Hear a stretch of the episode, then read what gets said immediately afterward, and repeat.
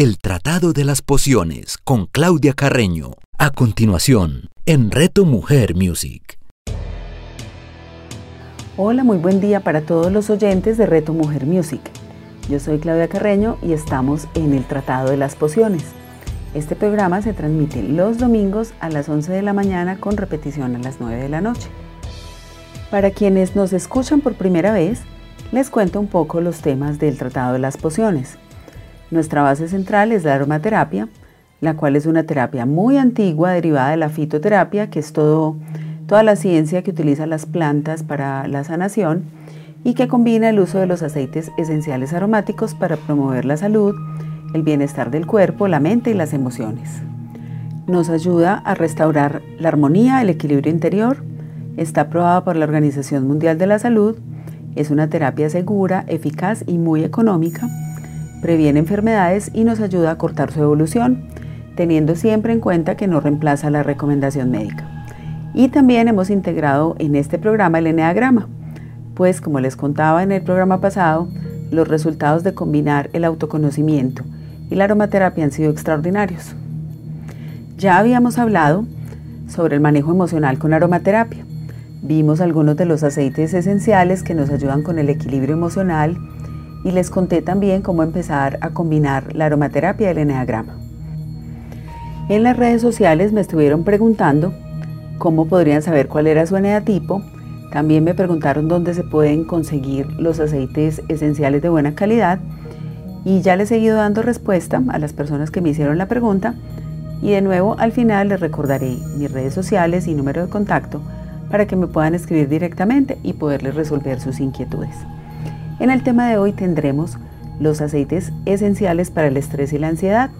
Si bien ya hablamos de emociones, eh, hay dos particularmente que en este momento cobran mucho sentido, que son el estrés y la ansiedad. Veamos un poquito la definición, porque a veces tendemos a confundirla. Entonces, la ansiedad aparece tras una reacción de alerta que se puede asociar con el miedo y la preocupación. Por ejemplo, cuando anticipamos que algo malo va a ocurrir que es precisamente lo que ocurre ahora, ¿cierto? Con esta pandemia, todos estamos pensando qué va a ocurrir y estamos más plantados en el futuro, sobre todo en un futuro no muy, no muy claro, no muy prometedor, que sucede en nuestras mentes, pero que le hace creer a nuestro cuerpo que es real. Por otro lado, el estrés es un fenómeno que ocurre cuando la persona no posee o piensa que no posee las habilidades o las capacidades o el tiempo necesario para afrontar una situación concreta. Y volvamos a retomar lo que está pasando ahorita. En este tiempo donde, por ejemplo, los niños están con el estudio en casa y las madres, normalmente pues hablo de las madres porque es el pareto de la situación, pero pueden ser pues las madres, los tutores o quien se está haciendo cargo de ellos, han tenido que asumir el rol de profesores. Y esta es una situación estresante porque ni las mamás son profesoras, ni los niños están acostumbrados que su mamá haga las veces de esa figura de autoridad que en el colegio pues son sus maestros. Entonces esta situación es estresante porque las personas pueden pensar que no van a ser capaces de llevar a cabo la tarea específica que se debe hacer. También es cierto que el estrés y la ansiedad en pequeñas dosis son positivos porque nos ayudan a anticipar peligros y nos ayudan a tener un poco más de adrenalina para cumplir con ciertas tareas, pero cuando duran muchísimo tiempo nos pueden dañar la salud. La mejor forma para evitar el estrés y la ansiedad es adquirir la famosa inteligencia emocional. Y voy a leer acá una definición que me gusta mucho de Daniel Goldman, porque dice que la inteligencia emocional son cinco capacidades básicas. Descubrir las emociones y sentimientos propios, reconocerlos, manejarlos, crear una motivación propia y gestionar las relaciones personales que viene siendo la nueva definición de éxito. Pues la verdad, yo leyendo esto quedo con varios interrogantes, porque yo misma que me he dedicado a estudiar esta vaina, bueno, descubrir las emociones y sentimientos propios, claro, me ha ayudado mucho el eneagrama, eh, los puedo reconocer, manejar, a veces puedo, a veces no, crear una motivación propia, a veces puedo, a veces no, y gestionar las relaciones personales, pues digamos que casi siempre puedo. A ver, y si eso es uno pues que ha estado aquí estudiando el asunto en coaching, en enagrama, no quiero imaginarme qué pasa con toda la gente. Ahora, hay gente que no necesariamente tiene información y gestiona muy bien su inteligencia emocional. Una de ellas, por ejemplo, es mi mamá. Yo creo que mi mamá tiene un excelente manejo y jamás ha estudiado coaching ni esas cosas. Pero entonces, cuando leemos esto, realmente vemos que tener inteligencia emocional, pues no es tan sencillo. O sea, somos humanos, nos alteramos, a veces mucho, y fuera de eso, si contamos con lo que está pasando en el entorno, todo lo que antes podíamos controlar seguramente, ahora nos va a ser mucho más difícil. Y para no hacer muy largo el cuento del manejo del estrés y la ansiedad, vamos simplemente a una técnica sencilla. Inhala y exhala. Cuando lleguen esas situaciones estresantes o cuando me pongo ansioso, el secreto es inhalar y exhalar. Esto lo que hace es que pasemos de una, una reacción impulsiva a una respuesta adaptativa que nos va a permitir dar un mejor manejo. Y bueno, y aquí es donde entra la aromaterapia a jugar un papel muy muy importante. Recordemos que el cerebro límbico está muy asociado al olfato. Y si bien respirar nos va a permitir tener oxígeno en el sistema donde nuestro neocórtex va a, pensar, mejor, vamos a empezar a agregar aceites esenciales. La idea es que no, no esperemos a estar alterados para usarlos, sino que vamos a hacerlo de manera preventiva. Entonces yo empiezo a tener unas ondas cerebrales más equilibradas por el uso continuo de los aceites esenciales. Acá en la aromaterapia lo importante no es la cantidad sino la frecuencia y es por esta razón que necesitamos incluirlos en nuestra vida diaria. No esperar a que yo esté ansioso para empezarlo a usar, no esperar a que yo esté estresado para tomar un aceite esencial, empezar a incluirlos como parte de nuestra rutina, así como nos lavamos los dientes y vamos a poder manejar muchísimo mejor toda esta parte emocional y algún día tal vez tengamos las cinco cositas que dice Daniel Goleman en orden completo. Bueno, y les voy a enumerar los aceites más efectivos para estas dos emociones. Ahora sí, papel y lápiz y prometo hablar un poco más despacio. El rey de los aceites, mi primera opción, el aceite esencial de incienso. Este aceite, además de servirnos para muchas funciones tópicas, como heridas, cortes en la piel, picazón, cicatrices, para, es buenísimo para las arruguitas, entonces la puedo poner en mi crema de noche y hace un efecto maravilloso. Eh, también funciona en la regeneración celular, por ejemplo para las personas que tienen procesos de quimioterapia, funciona muy bien combinado con el aceite esencial de jengibre, canela, para subir su sistema inmune este aceite también es buenísimo para la ansiedad. Lo puedo utilizar aplicando una gota en las sienes o en la nuca y su aroma nos evoca calma y tranquilidad. Incluso este aceite, combinado con el aceite esencial de limón, se utiliza para eh, casos severos de depresiones. La forma en que yo lo uso es poniéndome una gotica a nivel sublingual y me siento bastante equilibrada durante el día. Hay días que de pronto ya se me olvida porque me voy sintiendo mejor, porque el estrés ha bajado, pero realmente uno debería tenerlo como, como el lavado de dientes, lo que les decía ahorita. Estar siempre, siempre porque no solamente te va a ayudar con la atención del momento, sino que te va a ayudar a afrontar de, mucho, de una mejor manera algún evento que pueda suceder en el futuro. Mi opción número dos es el Petit Grain o granito francés. Es un aceite esencial que tiene un aroma muy fresco, es floral, es muy reconfortante y proporciona beneficios calmantes y relajantes para aliviar el estrés. Este aceite también se puede consumir ya sea en una gotita de agua, por ejemplo, hacer un té y echarle unas gotas de Petit Grain nos ayuda a calmar el sistema nervioso. No nos puede faltar la lavanda, que es buenísima para los sentimientos de tensión nos ayuda a promover un estado de ánimo positivo, puedo diluir una gotita de lavanda en 120 mililitros de agua destilada y usarlo para eh, aromatizar los linos, para ponerlo en tu almohada, para ponerlo en tu cobija y te va a dar una sensación buenísima a la hora de dormir. También puedo agregar unas gotas de lavanda en sal marina, hacerme un baño caliente o meter los pies en un, en un pediluvio, que esto nos va a ayudar muchísimo con la relajación. Si los niveles de estrés son muy muy altos, les recomiendo el aceite esencial de bergamota. Es un aceite muy especial para, sobre todo para levantar el ánimo. Ahora, con el aceite esencial de bergamota, por experiencia les digo que hay que tener cuidado si tu objetivo es bajar un poco de peso, porque se utiliza para estimular el apetito cuando los niños no quieren comer bien o cuando hay trastornos de la alimentación. Tenemos también el Clarisage o salvia esclarea, que este aceite siempre se ha conocido desde la antigüedad por ser muy popular para, para relajar y calmar. Se puede utilizar también como la lavanda en un atomizador para los linos, entonces podría ser muy buena una combinación de Clarisage y lavanda. Eh, puedo también ponerlo en el difusor eh, después de un día largo. Hay una mezcla muy muy buena que también se utiliza para el insomnio que es Clarisage, mejorana, incienso, eh, que bueno, la falta de sueño también hace que nos sintamos muy estresados y que los eventos nos den más duro. Voy a retomar algo acá que es la pirámide del bienestar. Siempre, para cualquier situación, ya sea de salud física o emocional, debemos tener en cuenta la pirámide de bienestar. ¿Cuál es esa? En primer lugar, la alimentación. Segundo, el ejercicio. Tercero, el manejo emocional. La reducción de la carga tóxica. Y con eso podemos tener una muy buena base para evitar tener que llegar hasta el proceso de enfermedad. Y parte de tener una buena salud emocional es el descanso y el buen sueño Muchas veces los eventos no son tan trágicos como parecen, pero si yo vengo de una noche en que no dormí bien, todo se me va a hacer más pesado. Entonces, también hay que cuidar muchísimo todo el tema del insomnio para poder tener un buen manejo y un equilibrio emocional. El otro aceite recomendado es la manzanilla romana. La manzanilla siempre se ha conocido por efectos calmantes.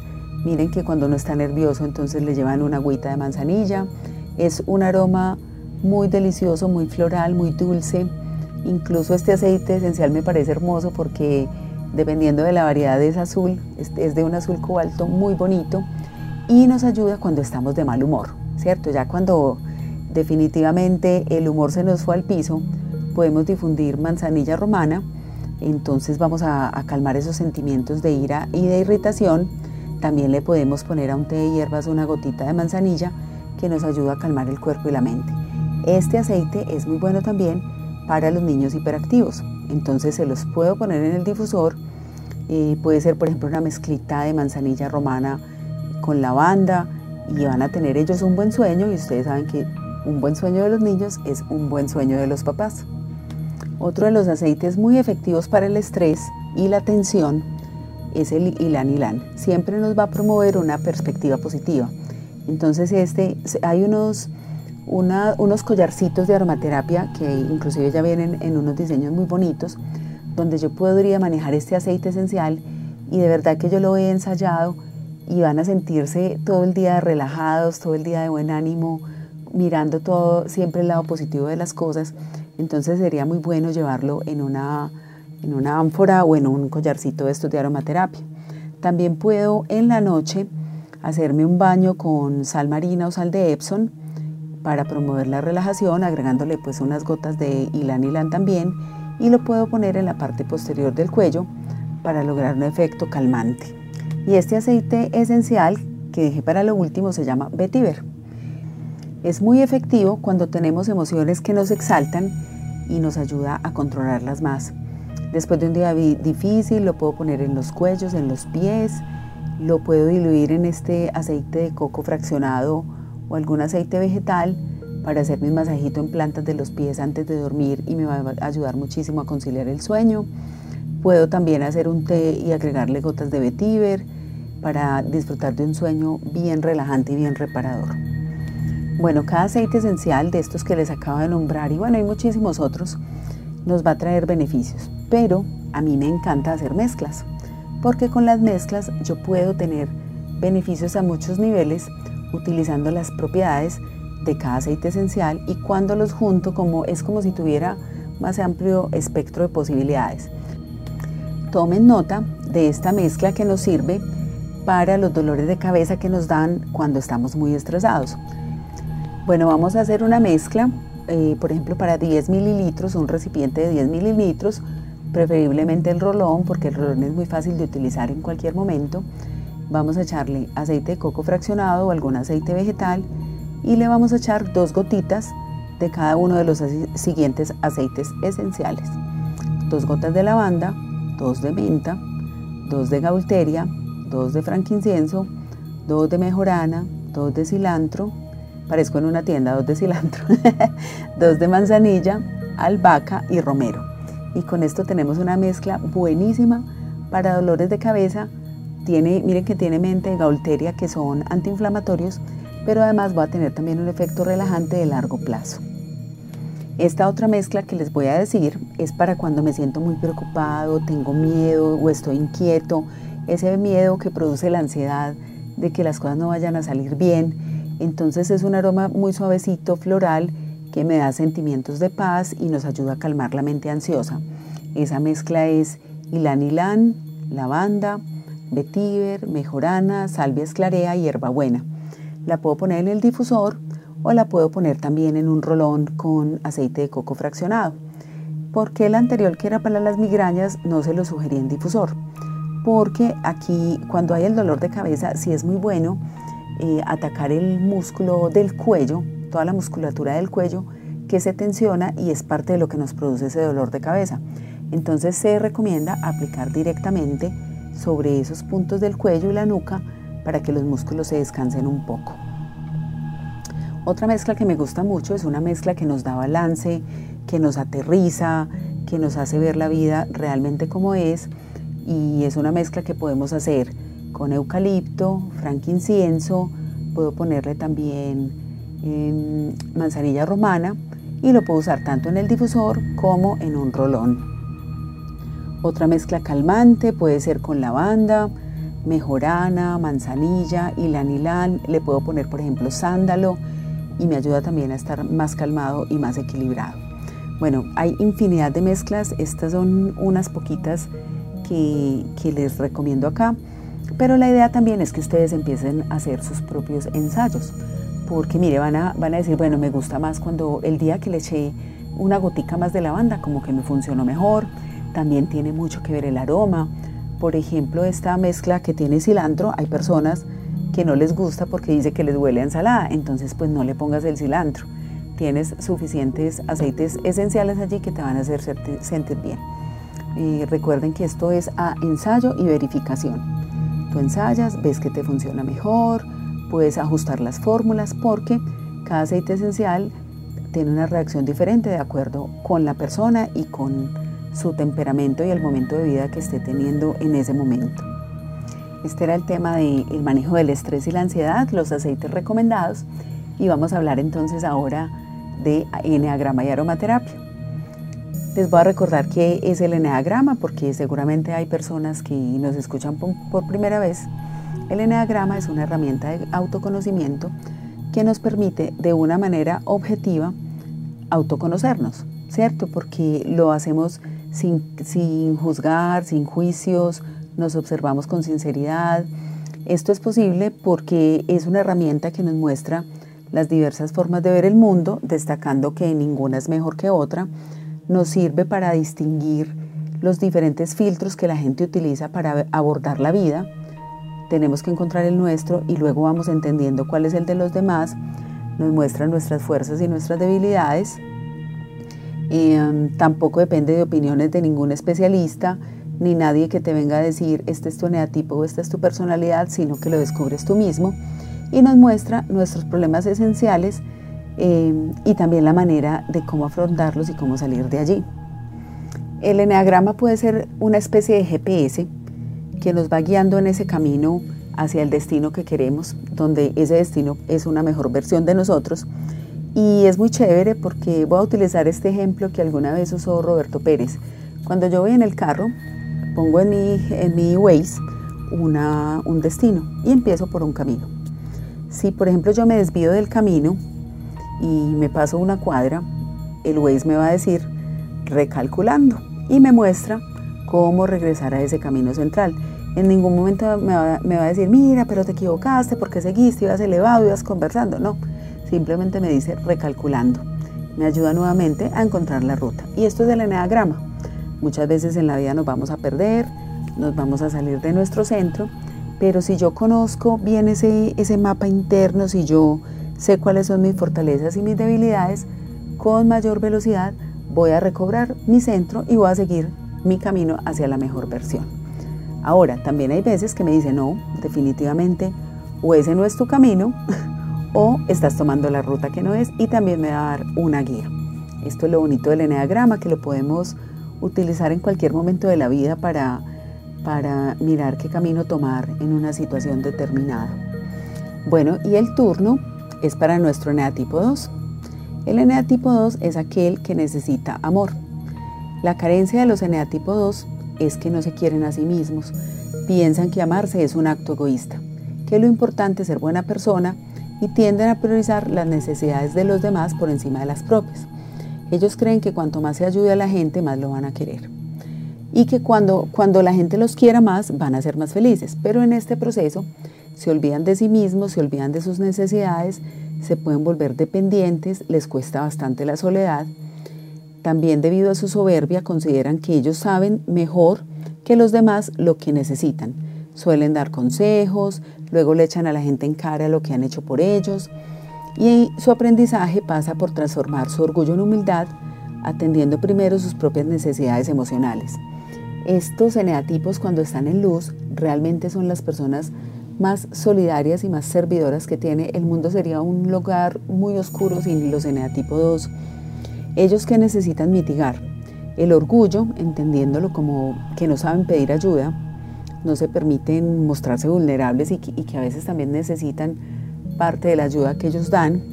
A veces quieren dominar a los demás, pueden generar relaciones muy tóxicas, se pueden volver invasivos, a veces ayudan en exceso y tienen necesidad de reconocimiento, que la gente les alabe por lo bueno que son. ¿Cómo logran salir de allí, de ese lado, digamos, de la sombra de su eneatipo e ir hacia la luz? Ellos lo logran cultivando el amor propio, disfrutando la soledad, dejando que los demás asuman su responsabilidad, evitando ayudar en exceso.